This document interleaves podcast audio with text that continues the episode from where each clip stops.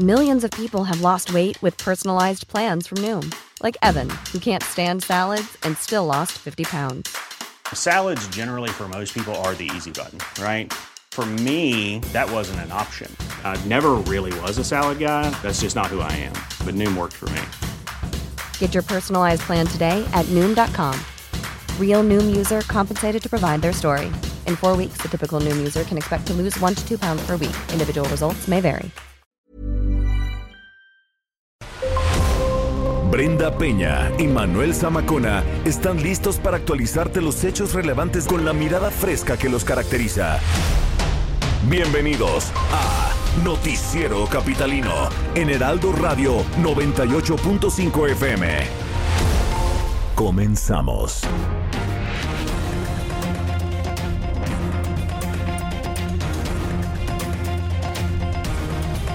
Bueno, ya se anunciaron nuevas medidas en la víspera de la fase 3 aquí en la capital del país.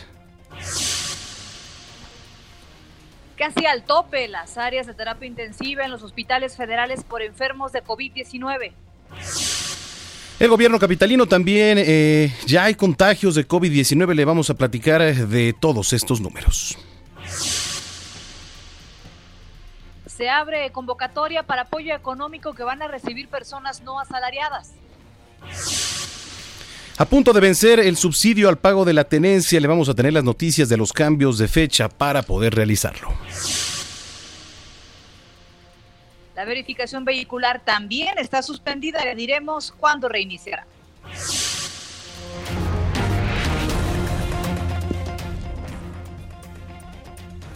Son las 9 de la noche con 4 minutos, tiempo del centro de la República Mexicana. Qué gusto que nos estén acompañando aquí una noche más a través de la señal del Heraldo Radio, el 98.5 de FM. Bienvenidos al Noticiero Capitalino, querida Brenda Peña. ¿Cómo estás?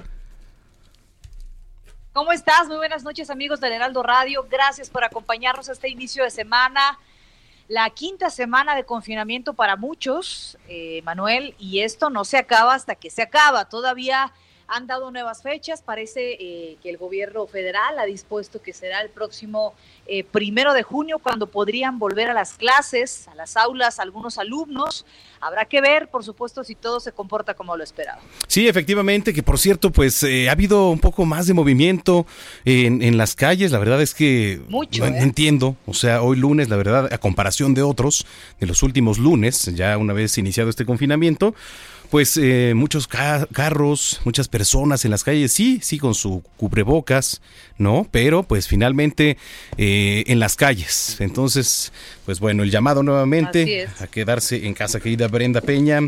Y pues bueno, a, a, a, iniciar y a, y aguantar, ¿eh? porque pues hay que recordar que esto se va a mayo, a mayo y pues mucha paciencia sobre todo. Definitivamente, Manuel, y el llamado a la gente de verdad, hay gente que he tenido la oportunidad, hace eh, ratito tuve que ir al supermercado a surtir la despensa y de verdad mucha gente nada más viendo afuera de la calle a ver qué hace sentada en las bancas tomando el helado. No son vacaciones, señores. Estamos ante una pandemia que de verdad, si esto se pone complicado, vamos a padecer todos. Qué importante es hacer conciencia, Manuel. Efectivamente. Y bueno, pues los invitamos a que estén pendientes a través de nuestras redes sociales. Escríbanos. Hay que estar en contacto. Hay que iniciar bien la semana. Este, arroba heraldo de México porque además siempre arroba me confundo. Bajo Penabello. y arroba eh, Zamacona al aire. Bueno, pues así vamos a comenzar el noticiero capitalino. Son las nueve con seis. Vamos a las calles de la Ciudad de México con nuestro compañero Alan Rodríguez. ¿Qué nos tienes, mi estimado Alan? Adelante. Brenda Manuel, excelente noche. Quiero informarles que eh, hace unos momentos se realizó la clausura del centro comercial Plaza Aragón, esto en el municipio de Ecatepec, Estado de México, a altura de la avenida Avenida Central. Quiero informarles que esto se debió a que la, la plaza no cumplió con las disposiciones ni las medidas de seguridad para evitar contagios y la propagación del COVID-19. Se detectó que durante el fin de semana, específicamente el día domingo, tuvo mucha actividad este centro comercial en el que acudieron familias, hubo también pues eh, apertura de negocios no esenciales para la actividad diaria y esto de, eh, pues determinó a las autoridades clausurar este centro comercial. Quiero informarles que a partir de las seis de la tarde llegaron unidades de la policía municipal junto con autoridades eh, de esta entidad quienes realizaron la clausura de este centro comercial y pues bueno, desalojaron a todas las personas que todavía se encontraban tanto trabajando como realizando sus compras. Al momento ya se están retirando, sin embargo, pues informar a la, a la población que el día de mañana ya no estará dando servicio esta plaza comercial. Eh, ¿Nos puedes repetir eh, la ubicación nuevamente, por favor, amado Alan, de, esta plaza? Sí, es sobre la Avenida Central, a la altura de la estación Plaza, eh, perdón, Central Plaza Aragón, perdón. Ah, muy bien, ahí en Aragón. Bueno, pues eh, vamos a estar muy pendientes. Gracias y muy buenas noches. Excelente noche, estamos al pendiente. En otro punto de la capital, Gerardo Galicia, ¿qué nos tienes? Muy buenas noches. Reporte desde la zona oriente de la capital, Miguel Brenda, Manuel, excelente noche. Y en general tenemos un avance realmente favorable en varias arterias. Es el caso de la calzada Ignacio Zaragoza, que de momento está avanzando bastante bien el anillo periférico, el eje 5 sur, parte del eje 3 sur. En general, tenemos vías bastante, bastante rápidas pero eh, ya la policía capitalina ha hecho un llamado, tenemos reporte importante, hace un llamado atento para los automovilistas porque esta situación de vías rápidas está siendo utilizada por algunos malandrines provocando accidentes. ¿Qué es lo que están haciendo? Eh, colocan sus vehículos, por supuesto, en vías rápidas eh, junto, justo frente a sus víctimas, eh, se amarran por completo, esto provoca, por supuesto, choque y luego piden dinero. Por esta situación, la policía capitalina hace un llamado para todos los capitalinos y pide que si notan algo extraño o alguna situación, un percance, eh, nota a las personas involucradas un tanto agresivas, permanecer al interior del vehículo y llamar al 911 para poner, eh, tener el apoyo adecuado y, por supuesto, cumplir con el artículo 46 del reglamento de tránsito que se refiere a eh, tener un seguro para su vehículo. Por lo pronto, el reporte, seguimos muy pendientes. Bueno, es que es tremendo, de verdad, que todavía eh, que estamos en esta situación le sumemos aparte de la violencia en las calles cuando no debería haber nadie. Pero bueno, es un tema del cual es importante eh, retomar porque si no nos va a traer graves consecuencias eh, en cuanto al COVID y a los contagios, Gerardo. Y esta situación, qué lamentable me queda Brenda, Manuel, que los delincuentes busquen este tipo de situaciones, que aprovechen las vías rápidas debido a la COVID-19 para poder hacer este tipo de situaciones. Así que la recomendación en un incidente de tránsito donde los sujetos se tomen un tanto agresivos y pidan dinero es llamar inmediatamente a la policía. Tremendo. Gracias por el reporte. Más adelante nos enlazamos contigo. Muy buenas noches. Claro, sí. Buenas noches.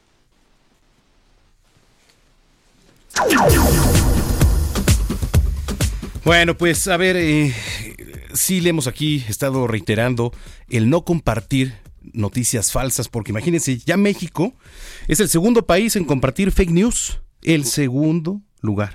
¿eh? Este, entre otros temas que tienen que ver con la Coparmex, el, el salario solidario, nos platican nuestros amigos de Meme News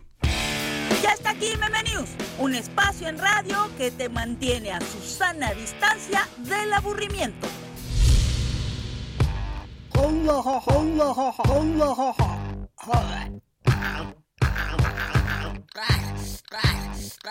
Miguel, Miguel, ¿qué haces y qué es eso que te estás tragando? Son 20 chochitos anticoronavirus que me compré en Tepito. Ah, pero se me atoraron y ahora me los estoy bajando con medio litro de gel antibacterial. ¿Quién te dijo que hicieras eso, Miguel? ¿Y por qué estás sentado sobre un nopal? Es un remedio 100% real, no fake. Que me mandaron por mensaje de WhatsApp. Te lo recomiendo. Así están curando a la gente en Oceanía. Lo del nopal, ah, eso es por puro gusto. Charlie, no puedo creer que alguien tan culto e inteligente como tú y que trabaja en un medio de comunicación pueda creer esas cosas. Pero me llegó por WhatsApp. Especialmente si te llega por WhatsApp. ¿No sabías que México es el segundo país que comparte fake news a nivel mundial? Y al menos el 80% de dicha información falsa se comparte por WhatsApp y Facebook. ¿Crees que si lo hubiera sabido me hubiera tragado 20 chochitos de dudosa procedencia? Yo creo que sí, ya lo habías hecho antes. Me prometiste que nunca íbamos a volver a hablar de ese día. Te lo digo por tu bien, Miguel. Está bien cuidarse, pero también hay que saber discernir entre lo falso y lo real. Mínimo métete a investigar un poco en internet, ¿no? Gus, meterse a investigar en internet es la decimoquinta causa de muerte entre la población de menos 5 a 111 años. Eh, también lo vi en WhatsApp, pero más vale prevenir que lamentar, ¿no? Ay, Miguel, estás tan desinformado como los empresarios de la Coparmex. Pues luego de su propuesta de salario solidario, por favor que alguien les diga que eso de la intervención estatal no es algo muy liberal liberal, así que digamos. Gus, ya vas a empezar con esas cosas de política y gobernanza que a nadie le interesa saber. Exacto, Miguel, porque a los empresarios solo les interesa saber de la evasión del fisco en tiempo de bonanza. Expandiéndonos como el desempleo y la crisis patronal en plena pandemia a todos los medios de comunicación. Muy bien, pues la jefa de gobierno Claudia Sheinbaum señaló esta mañana que se están trabajando nuevas medidas para que la gente se quede en casa una vez que sea declarada la fase 3 aquí en México. Sin embargo, descartó que se llegue a medidas extremas como el toque de queda o multas y detenciones. Ya lo había ah, dicho anteriormente la jefa de gobierno, sin embargo, lo reitera esta ocasión. Escuchemos. No vamos a llegar como han llegado en otros estados de la República a multar a la gente que esté en la calle o a detenerla. ¿Por qué no lo hacemos? Primero por convicción, porque creemos en la conciencia de la gente, porque vivimos en una ciudad democrática y segundo porque no habría capacidad. Se detiene a una persona que esté en la calle y ¿a dónde la llevas?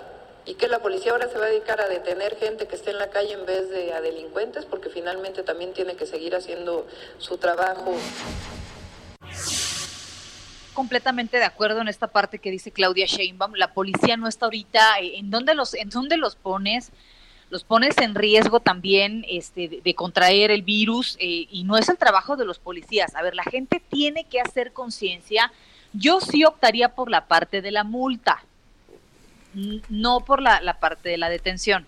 Sí, sí, sí, efectivamente, porque pues también vienen este por ahí algunas controversias, ¿no? De, de- del por qué te tendrían que detener. Por ejemplo, hoy escuchábamos a- al gobernador de, de Jalisco, ¿no? Enrique Alfaro, unos, por ejemplo, al de Michoacán, al de Oaxaca, hablar pues quizá con más dureza unos que otros, pero bueno, pues así, así las medidas aquí en, en la Ciudad de México por el momento, y yo creo, eh, querida Brenda, que no va a haber otras medidas, ¿eh? Al menos esas fueron las palabras de la jefa de gobierno que ha venido diciendo desde, desde hace días ya. Claro. Muy bien, 914. Que por cierto, Brenda, que lo decíamos, ¿no? Al inicio también hay muchas personas en la calle y a los hospitales que administra la Secretaría de Salud Federal para atender a pacientes con COVID-19 en la Ciudad de México y en el Estado, están reportando un 85% de ocupación en sus camas de terapia intensiva. El coordinador de los Institutos Nacionales de Salud y Hospitales de Alta Especialidad, Gustavo Reyes, dijo que de las 526 camas de cuidados críticos están ocupadas 449 y hay 77 disponibles. Por ello, los hospitales de COVID-19 que gestiona la Federación recibirán entre el martes y el miércoles 150 ventiladores mecánicos para habilitar igual número de camas adicionales de terapia intensiva como parte del plan de reconversión. Del total, 60 respiradores son para Hospital General, 50 al Hospital de Alta Especialidad de Ixtapaluca, esto en el Estado de México, 25 para el INER y 15 para el Instituto Nacional Salvador Subirán. En una siguiente etapa se van a buscar una magna reconversión para instalar otros 250 camas de cuidados críticos ahí mismo en el INER y 70 en el Salvador Subirán, con lo cual habría hasta 956 en los hospitales federales del Valle de México, aunque bueno, pues esto depende de contar con el equipo y por supuesto también el personal suficiente. 9 con 15. Y para que usted vea que en todos lados hay contagios, el gobierno de la Ciudad de México informó que existen 112 casos confirmados de servidores públicos contagiados por coronavirus a la fecha. Hablamos de 112 casos. Del total, 80% de estos casos se encuentran en recuperación en su casa y el 20% permanece hospitalizado. Asimismo, reportan 15 defunciones por COVID-19, de las cuales 5 corresponden a la Secretaría de Salud, 7 a la Secretaría de Seguridad Ciudadana, uno eh, de la Consejería Jurídica y Servicios Legales, uno del Sistema de Aguas de la Ciudad de México y un eh, fallecido lamentablemente más de la Secretaría de la Contraloría General. Estas defunciones, por estas defunciones, el gobierno de la Ciudad de México expresó ya sus condolencias a los familiares de los trabajadores que pertenecen a la administración capitalina, pues que perdieron la vida a causa de la pandemia por COVID-19. Informa que en cada caso las dependencias otorgan el apoyo correspondiente a los deudos. 9 con 15. Eh, fíjate, Brenda, también la semana pasada les informábamos que el gobierno capitalino, vaya, y bueno, iba a implementar ahora un plan de apoyo emergente único por eh, 1.500 pesos a personas trabajadoras no asalariadas de la Ciudad de México. Bueno, pues hoy comenzó su periodo de recepción de solicitudes. Solamente van a poder acceder a este beneficio los residentes de la Ciudad de México que cuenten con licencia y credencial vigente o acrediten haber solicitado este trámite de expedición de licencia y credencial de trabajador no asalariado ante la Secretaría de Trabajo y Fomento al Empleo Local. Tómelo en cuenta, ¿eh? Tómelo muy en cuenta. La apertura de este sistema abrió eh, hoy lunes 20 de abril y va a concluir el 19 de junio de 2020 o hasta agotarse el presupuesto asignado. En total habrá 4.264 apoyos para mariachis, para boleros, eh, músicos, organilleros, artistas de la vía pública, los plomeros también, eh, trabajadores de hojalatería, de pintura. Bueno, pues tras este registro y aceptación de la solicitud, los interesados van a recibir una línea de captura para cobrar en cualquier sucursal bancaria. Son las 9.18. Bueno, y con la finalidad de que los habitantes de la Ciudad de México se queden en casa ante la pandemia de coronavirus que nos afecta, el gobierno de la Ciudad de México amplió el plazo para el pago de la tenencia y el refrendo vehicular, así como el subsidio de esta. ¿Cómo ves, Amacona? Todavía tenemos chance. Todavía La nueva tenemos fecha límite de pago es el 30 de junio del presente año. Repito, 30 de junio del presente año, de acuerdo a lo publicado en el Diario Oficial de la Federación que entra en vigor el día de mañana.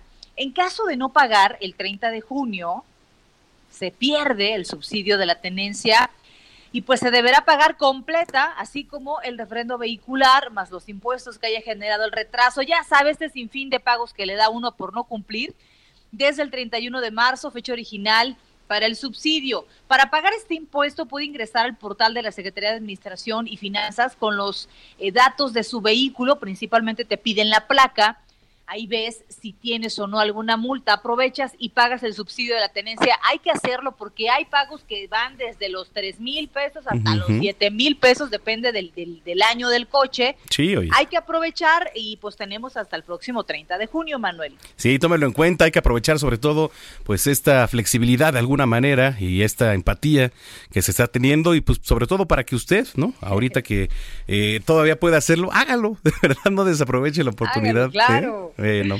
9 con 18.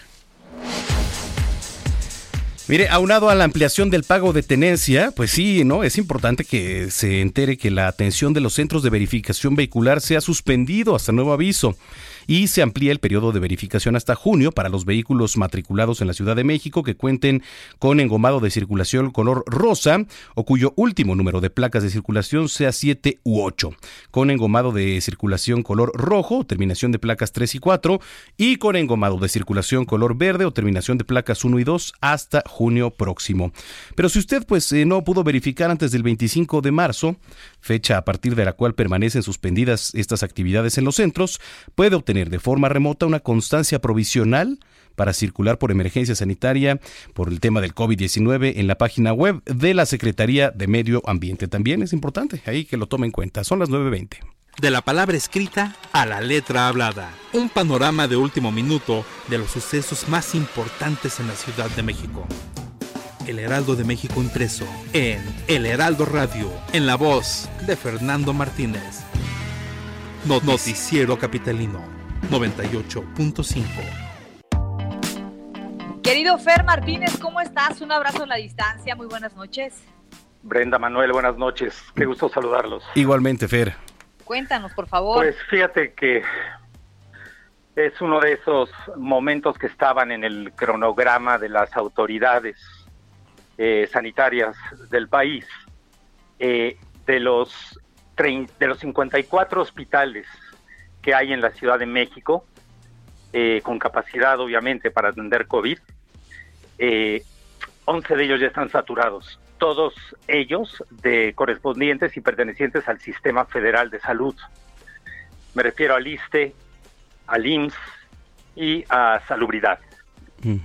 Otros 11, otros 10, perdón, ya están en amarillo, es decir, que tienen todavía eh, capacidad eh, para recibir enfermos, enfermos por supuesto que requieren hospitalización, no otros, y 33 todavía para recibir enfermos. ¿Qué quiere decir esto? Que desde un principio, me parece que a estas alturas el, el, análisis no se sostiene desde el reproche a aquellos que no han cumplido cabalmente con las recomendaciones, fundamentalmente aquellos que pueden cumplir con las recomendaciones, sino de entender que el mensaje de la autoridad eh, federal de salud fue siempre requiriendo la complicidad de sus ciudadanos, de que los ciudadanos esos que no solamente valen cuando eh, ejercen su derecho político de votar, sino también para orillarse, acercarse y acompañar las políticas públicas de salud, eh, el llamado debe renovarse porque los días más eh, críticos de la, de la contingencia están por venir y ya estamos hablando de muy pocos días. Efectivamente, eh, decía el gobierno federal la semana pasada que esperaban el repunte de estos eh, contagios entre el 9, entre el 8 y el 10 de mayo próximo. Estamos diciendo más o menos eh, unas dos semanas más. Así es, Brenda. Cabe recordar que la población ubicada en el Valle de México por su número, por su conglomerado, por su forma de moverse, es decir, por la potente densidad poblacional que tienen, es ya, así fue pronosticado y así será, una de las zonas más críticas del país. Uy. Tremendo, pues Y, por todo esto, pues ahí el, llamado, ¿no? Fer, la conciencia, decíamos que veíamos mucha gente en la calle, todavía. Es así, mira, eh, debemos eh, ser generosos en la comprensión de este problema, fundamentalmente por el estado de el estado de salud de la infraestructura de salud y por la cuestión de desigualdad eh, económica que priva en el país y en el Valle de México. Entonces hay personas a quienes prácticamente les resulta imposible quedarse en casa por una cuestión eh, de proveer lo necesario para vivir al día. Pero quienes no están en esa situación, estamos obligados a seguir los protocolos recomendados y a quedarnos en casa. Tenemos que ser muy solidarios, es el momento de dejar de, de pensar solamente en nosotros, sino en el colectivo, porque en el colectivo estamos todos.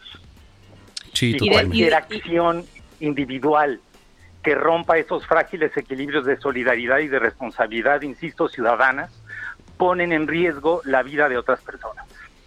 Definitivamente, esta parte de la inconsciencia de pues yo no conozco a nadie que se haya enfermado, o híjole, pues doble compromiso, que no se vaya a enfermar alguien por ti, de verdad, eh, yo creo que hasta que no padeces, eh, eh, el, dijo, no se lo deseo a nadie, pero esta parte de no poder respirar, de sentir que tienes insuficiencia respiratoria, no me quiero imaginar lo que se siente.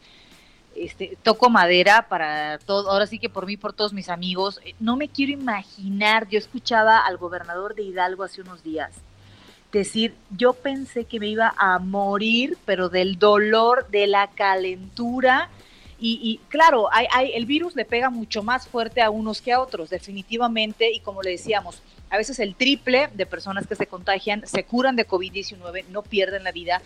Pero caray, yo no conozco a nadie, Fer, Manuel, que diga, ay, órale, me, voy a echar una gripita, ¿no? Órale, me voy a echar, este, caray, hay que hacer conciencia.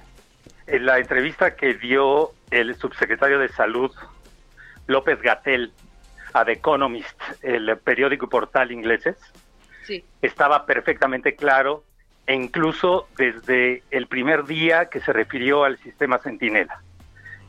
Y es que México perdió su bono de juventud respecto a Europa, que son nueve años, y de Estados Unidos, que son siete, por una cuestión de pésima alimentación, por una cuestión de diabetes, de sobrepeso, de problemas que ya son una pandemia en México desde hace años.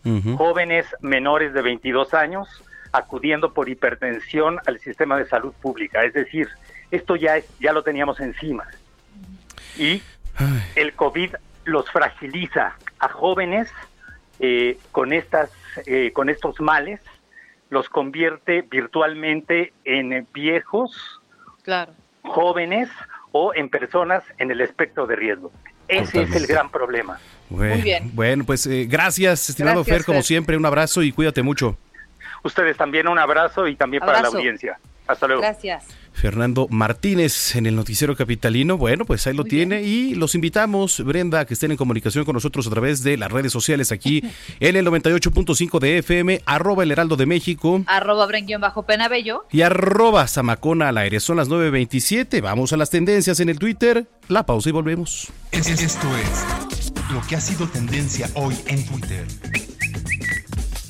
Hoy lunes 20 es tendencia en Twitter. La situación del mundo ante el coronavirus, pues en España se tiene menos de 400 fallecidos en un día por primera vez en casi un mes. En Argentina llegó un segundo vuelo con insumos desde China. El gobierno de Colombia no ha tomado una determinación sobre los pasos a seguir después del 26 de abril. El presidente chileno Sebastián Piñera envió al Congreso un proyecto de ley sobre ingresos de emergencia y en Estados Unidos se supera las 40.000 muertes por COVID-19. Fue tendencia del petróleo estadounidense West Texas Intermediate, pues registró el precio más bajo en su historia, con una caída de menos 37.63 dólares. Esto se atribuye a la baja demanda debido a la paralización de la economía por coronavirus y la preocupación de los vendedores de no tener dónde almacenarlo. También es tendencia Pemex, pues el precio del barril de petróleo se ubicó en 2 dólares. Además, el dólar se cotiza arriba de los 24 pesos. Usuarios de la red no tardaron en señalar lo que llamaron el capricho presidencial de seguir con la construcción de la refinería de dos bocas. Llamaron al titular del Ejecutivo populista y mentiroso. Fue ampliamente comentada en Twitter la ley de amnistía que fue promesa de campaña de López Obrador, la cual fue avalada por los senadores de la República después de discutirla por más de cuatro horas. En esta ley no se concederá el beneficio de amnistía a quien haya cometido delitos contra la vida o integridad corporal, secuestro o delitos que se hayan realizado con armas de fuego. Fue tendencia el tiroteo que se registró en Nueva Escocia, Canadá, la tarde del sábado, que hasta el momento ha dejado 18 fallecidos. El agresor fue identificado como Gabriel Wurzman, de 51 años de edad. Se desconoce el móvil del ataque. Para terminar las tendencias, usuarios de la red lamentaron el fallecimiento del cineasta mexicano Gabriel Retes, quien dejó este mundo a los 73 años. Por otra parte, usuarias de Twitter celebraron el cumpleaños número 50 del Sol, el cantante Luis Miguel. Usted está al tanto de lo que hoy fue tendencia en Twitter. Gerardo Villela en el noticiero capitalino, Heraldo Radio.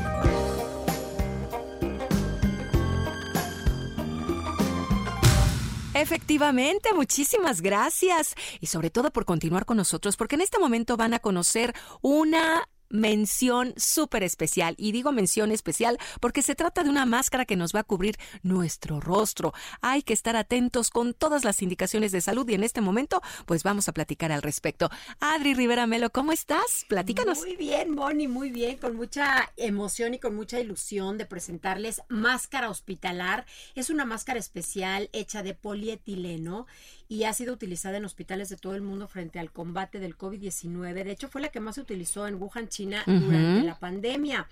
Eh, máscara hospitalar es muy similar a la que utilizan los soldadores para trabajar. ¿Por qué? Porque te protege mucho más y evita que lleves tus manos a la cara, sobre todo los ojos, para evitar contagios. ¿Qué ventajas tienen? Pues tiene muchas ventajas. Una de, las ventajas es esta, ¿no? Que te protege mucho tu cara. Y la otra es que es mucho más higiénica. ¿Por qué? Porque la puedes lavar en casa con agua y con jabón. La máscara hospitalar eh, nos va a ayudar mucho a detener las gotículas de saliva cuando tosemos o cuando estornudamos. Para evitar el contagio. Súper. Y este diseño te permite seguir utilizando la mascarilla habitual para tener aún más protección. Puedes utilizar tu cubrebocas, tu mascarilla habitual y máscara hospitalaria. Perfecto, ¿a dónde marcamos? Ay, la promoción de hoy está Exacto.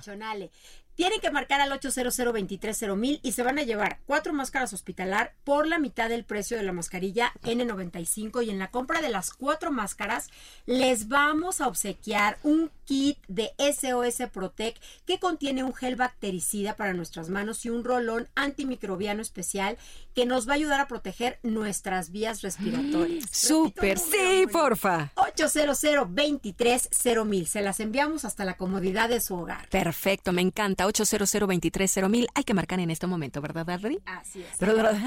Me hice bolas. Gracias. Continuamos. Continuamos después de un corte con las noticias más relevantes en las voces de Brenda Peña y Manuel Zamacona en el noticiero capitalino en Heraldo Radio 98.5 FM. Regresamos. Regresamos con Brenda Peña y Manuel Zamacona al noticiero capitalino en Heraldo Radio 98.5 FM.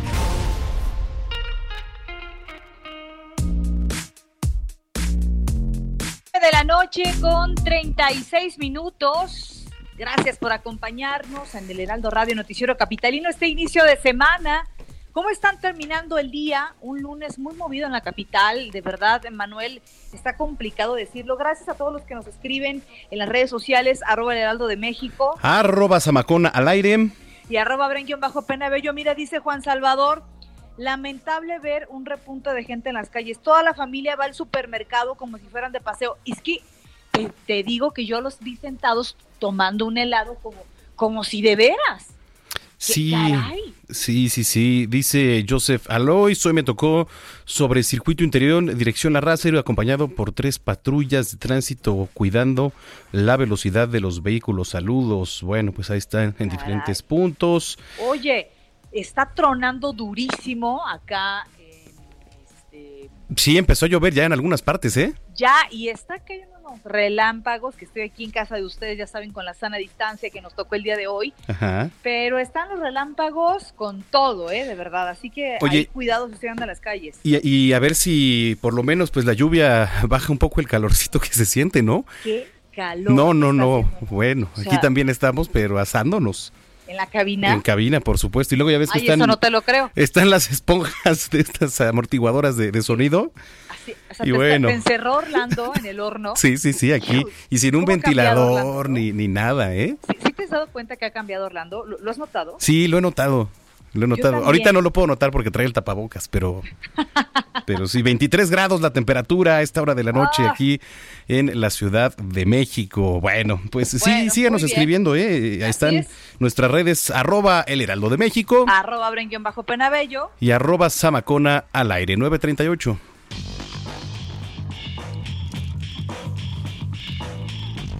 Muy bien, pues ya se asomó por acá nuestro querido Roberto. ¿Cómo estás? Muy buenas noches.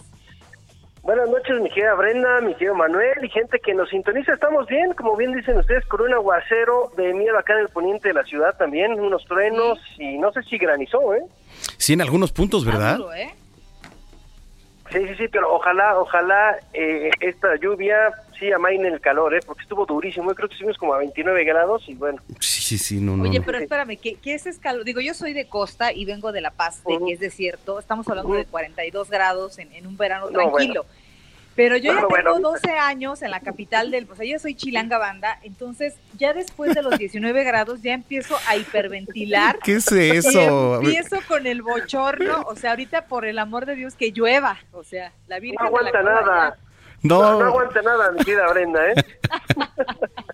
Oigan, pero, pero el que, el que está rompiendo las redes, no sé si supieron ustedes, y no nada más las redes, sino la televisión, fue el documental de Michael Jordan, que sacaron ayer una cadena muy importante de deportes en Estados Unidos y que hoy fue estrenada en una cadena de streaming en México, que también es una de las más importantes, y donde se vive la historia de Michael Jordan, esto que se llama El Último Baile, aquí lo pusieron en español, The Last Dance.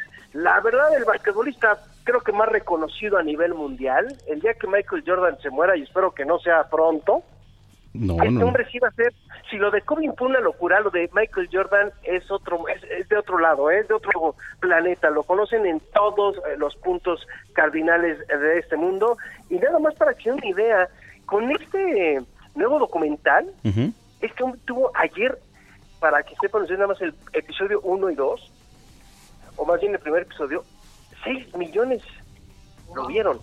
Uy. Nada más para que nos demos cuenta el auge que tiene todavía Michael Jordan después de tantos años más, que me parece que 17 años de haberse retirado. Para mí el, el mejor basquetbolista porque yo lo vi, pero dicen muchos que también estaba este hombre, el que estuvo, ahorita se me fue el, el- el- el nombre, pero el que estuvo Bill Russell, el que estuvo con el equipo de los Celtics. Ese hombre tiene 11 anillos de campeón, ¿eh? Wow, no, estás hablando de fenómenos, no Sí. son humanos. Oye, yo, yo no sé ni agarrar un balón, cara. No, no, Ajá. Michael Jordan ganó seis, ¿eh? Seis títulos. Y aquí lo interesante de Michael Jordan es que hay que recordar que este hombre ganó las seis finales que jugó. Poca gente en la historia puede decir que cada final que llegó fue campeón. Órale. Claro, sí. No, pues está, está, está muy interesante. Que por cierto, este, este documental de Jordan ya lo podemos ver en esta, en la plataforma de, ya sabes cuál, ¿no? La más famosa esta, ¿no?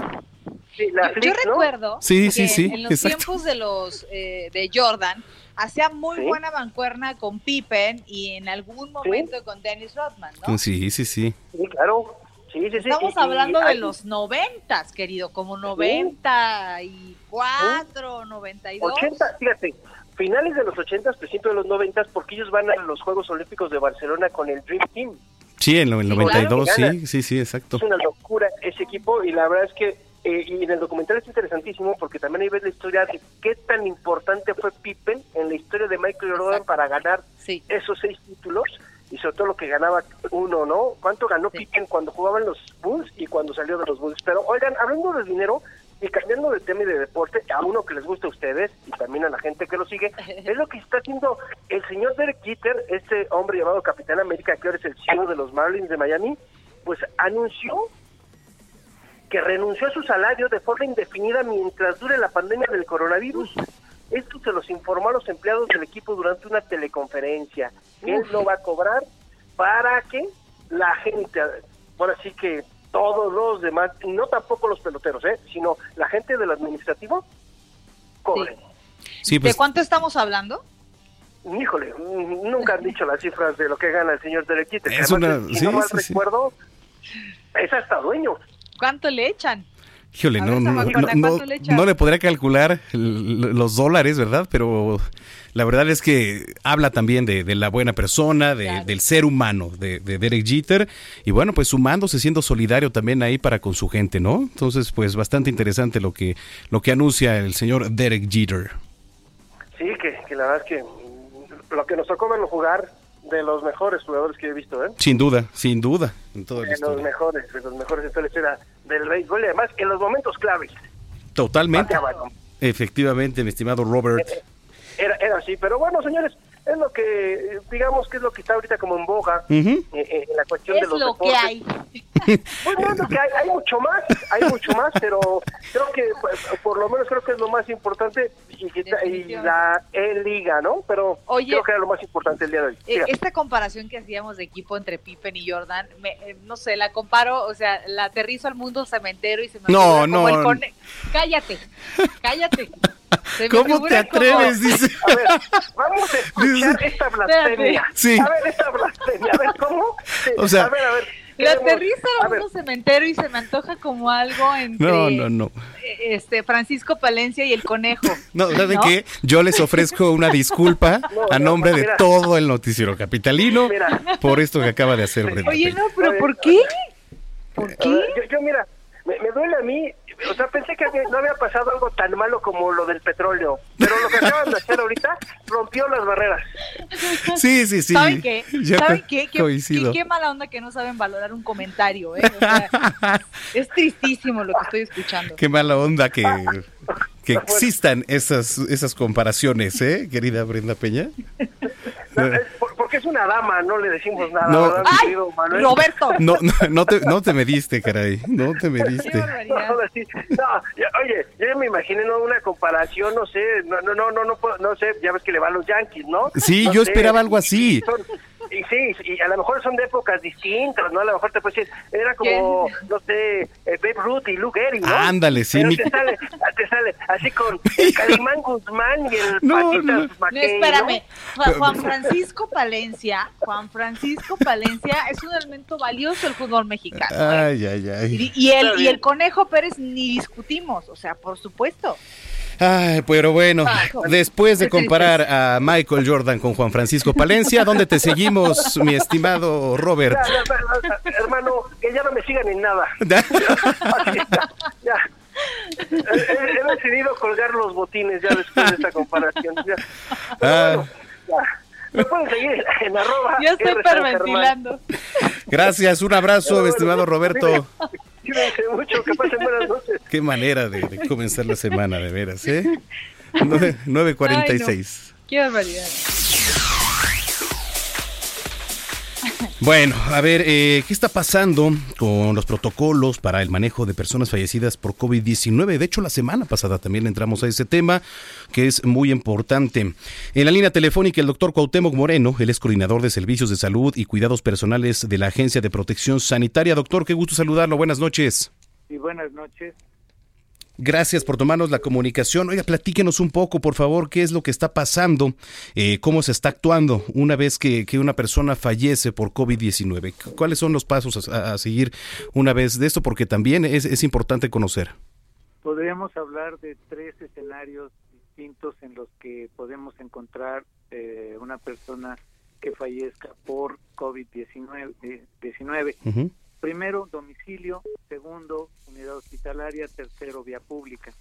En, en, todos los casos, lo que se hace es definir eh, la situación y, en el caso del domicilio, atender primeramente si ya hay un médico certificante, un médico de la familia que eh, elabore el, el, certificado de defunción. De ser así, ya la familia eh, puede definir si eh, hace el trámite funerario eh, por su vía, por la de la funeraria que escoja, y en ese sentido atender a la, el, la, el, interés en hacerlo, hacer la cremación o inhumación. En el caso de que no tenga un médico eh, que haya atendido al, al fallecido, la jurisdicción sanitaria eh, puede enviar envía un médico de la jurisdicción para hacer el certificado de defunción y lo mismo entonces la familia puede definir si hace el proceso funerario por vía propia o solicita el apoyo del gobierno de la Ciudad de México uh -huh. pues en caso de, de domicilio en caso de unidad hospitalaria es semejante el médico que certifica es el médico que atendió en la unidad hospitalaria y eh, de, de, informa a los deudos, a los familiares del fallecido, lo mismo. Eh, si se define un, un trámite particular, eh, la, la, familia informa a la funeraria que acude al hospital a recoger el cuerpo y lo mismo, ya el proceso de inhumación o de cremación eh, se recomienda en todos los casos el proceso de cremación. Claro. Eh, Brenda Peña anda por ahí, ¿sí? Sí, sí, escuchas? Ah, está perfecto. Sí. Eh, doctor, eh, la verdad, hablamos de un protocolo que ha tenido que, eh, de alguna manera, no sé si improvisar es la manera correcta de decirlo, pero no habíamos tenido antecedente de un protocolo de, de, manejo de un cuerpo, este, pues de esta forma, ¿no? Eh, ¿Qué experiencia claro. han tenido ustedes con las familias que han tenido que atravesar por este momento, que, que es muy duro? O sea, eh, no puedes siquiera despedirte de tu familiar. Bueno, mire, eh, ciertamente es un proceso inédito. la Ciudad de México, el país, ha pasado por diversos fenómenos naturales y eh, este es el primer evento de este tipo con, de la época moderna, quiero decir, contemporánea. Y en relación a eh, lo que nos hemos encontrado en la atención a las familias que eh, eh, notifican esto, es en muchos casos sí la atención a el, proceso de cremación. Tanto si solicitan el apoyo del gobierno de la Ciudad de México, que eso es lo que establece, el apoyo y se hace el proceso de cremación directamente sin ceremonia y, se, y sí se entregan las cenizas a los familiares eh, después de pasar el proceso. Y en el caso de que deciden hacerlo de manera particular, definen entonces eh, la, la, funeraria y el, la empresa uh -huh. eh, que hará el proceso de cremación. Eh, si se puede hacer también en los casos que eh, deciden eh, que van a hacer un proceso de innovación está definido que es eh, posible, pero siguiendo los lineamientos que tiene el gobierno marcado en este protocolo, que son un mínimo eh, máximo, podríamos decir de cuatro horas, manteniendo la adecuada distancia entre los eh, deudos que asisten, en eh, no más de 10 personas en el espacio, dependiendo obviamente del tamaño, 10 o 20 personas, y este manteniendo también los elementos de higiene y de utilización de gel para este, los asistentes. Obviamente también eh, evitando el, el, acceso de personas mayores, que es el grupo más vulnerable en este caso, y de menores. Sí, por supuesto, porque es importante también eh, cuidar a quienes están cerca y quienes son los primeros en estar en contacto, doctor, ¿no? Ahí con, con sobre todo con la persona ya fallecida. Exactamente. Bueno, este, gracias por, por despejar y para ampliarnos un poco más el panorama, doctor, de todo lo que se está llevando y de todo, pues, lo que esto ha dejado y esperemos que, que pronto veamos ya otro panorama y el llamado también, por supuesto, a las personas, ¿no? A la conciencia, doctor. Hay que, hay que reiterar que los mensajes que emite la autoridad, tanto federal como local, en relación a mantener, eh, pues, el mantenernos en casa, uno, dos, si es necesario salir, mantener las medidas de sana distancia, de higiene, de cuidado, de no llevarnos las manos a la cara, de cuidar todo, todo esto, es fundamental para minimizar el impacto que puede tener esta, esta Definitivamente, claro. Gracias, doctor. Eh, gracias. gracias y, si lo permite, estaremos en comunicación. Por supuesto, estamos para servir. Es la voz del doctor Cuauhtémoc Moreno, coordinador de servicios de salud y cuidados personales de la Agencia de Protección Sanitaria. 9 ya con 53. Oiga, y el ciclo escolar 2019-2020 no se perderá por la contingencia sanitaria, así lo enfatizó el secretario de Salud Pública Esteban Moctezuma. Tras el alargamiento de la Jornada Nacional de Sana Distancia, la SEP va a implementar desde este lunes el programa denominado Aprende en Casa Consiste en clases a distancia a través de los canales de Ingenio TV, 11 niñas y niños y TV UNAM para niños y niñas de escuelas públicas eh, desde preescolar hasta secundaria.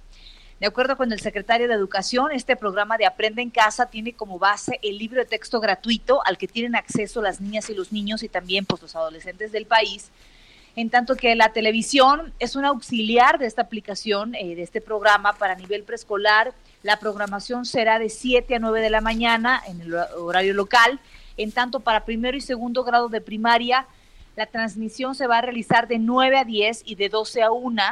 También tercero y cuarto de primaria será de 10 a 11 y de eh, 1 a 2 de la tarde. Quinto y sexto de 11 a 12, de 2 a 3 de la tarde. Y para el caso de secundaria, los contenidos se van a transmitir en Ingenio TV en primero de secundaria de 8 a 9.30 y de 3 de la tarde a 4.30. Segundo de secundaria, los horarios serán de 9.30 a 11 y de 4.30 a 5.55. Y tercero de secundaria será de 11 a 12 y media y de 5.55 a 7, 9.52. Ya hasta me confundí con tantos, con tantos números. Con tanto horario. Bueno, esto está publicado, me queda claro que fueron muchos números en la página de la SEP, ahí puede usted consultar. Me parece, eh, oye, es que yo no tengo memoria de, de, que haya utilizado en algún momento la SEP un programa aplicado de esta forma, apoyándose en la programación de un canal público. ¿no? Sí, no, no, interesante lo que las, las opciones que están dando. A ti te tocó dar también hoy clase a distancia. Hoy tuve dos clases a distancia, dos. fueron cuatro horas de clase. Que, ajá, dicen que es a distancia porque están lejos de aprender, ¿no? ¿Qué te pasa? Claro que no. ¿Saben qué? Ya fueron muchas descalificaciones. Entre tú y Roberto ya no lo soporto más. bueno, oigan, este, por cierto, ahorita que hablabas de, de clases, la Universidad Autónoma Metropolitana anunció que debido a la extensión en la Jornada Nacional de Sana Distancia se pospuso la fecha de aplicación del examen de selección del primer proceso de 2020, la cual pues estaba programada para los próximos 23 y 24 de mayo. De acuerdo con la UAM, una vez que existan las condiciones adecuadas, se va a anunciar ya las nuevas fechas de aplicación de este examen, por lo que está pidiendo a la comunidad estar atenta a las redes sociales de la institución, así como a su página web, en donde se va a dar a conocer la información de manera oficial. La universidad detalló que los comprobantes de registro registro, si bien tienen los días anteriores y aún son válidos, deberán actualizarse con las próximas fechas anunciadas. Además, aseguró que mantendrá el lineamiento de todas las medidas emprendidas por las autoridades sanitarias con el fin de proteger y asegurar el bienestar de la comunidad universitaria. Así que bueno, pues ahí lo tiene. Y ya nos vamos, Brenda Peña. Ahí anda Brenda Peña por ahí. sí. Aquí estoy. ¿Cómo crees? Ya nos vamos. Hijo, mano. Oye, pero nos vamos con algo de música. Eh, ¿Puedes creer que Luis Miguel cumplió 50 años? Sí, sí, sí, ya. Ay, pero no los aparenta, pero para nada. 50 años, Luis Miguel. No, Del la verdad sol. es que del sol, 50 sí, se, se mantiene, se mantiene, se mantiene, ¿eh? Oye, pues nos vamos con algo de música de Luis Miguel. eh, esta eh, canción que me compuso que se llama ¿Qué nivel de mujer? Ya, adiós, adiós, ya. Puedes mandar a la salida, este, mi querido Orlando. Nos escuchamos mañana por aquí, ¿eh? Buenas noches. Adiós.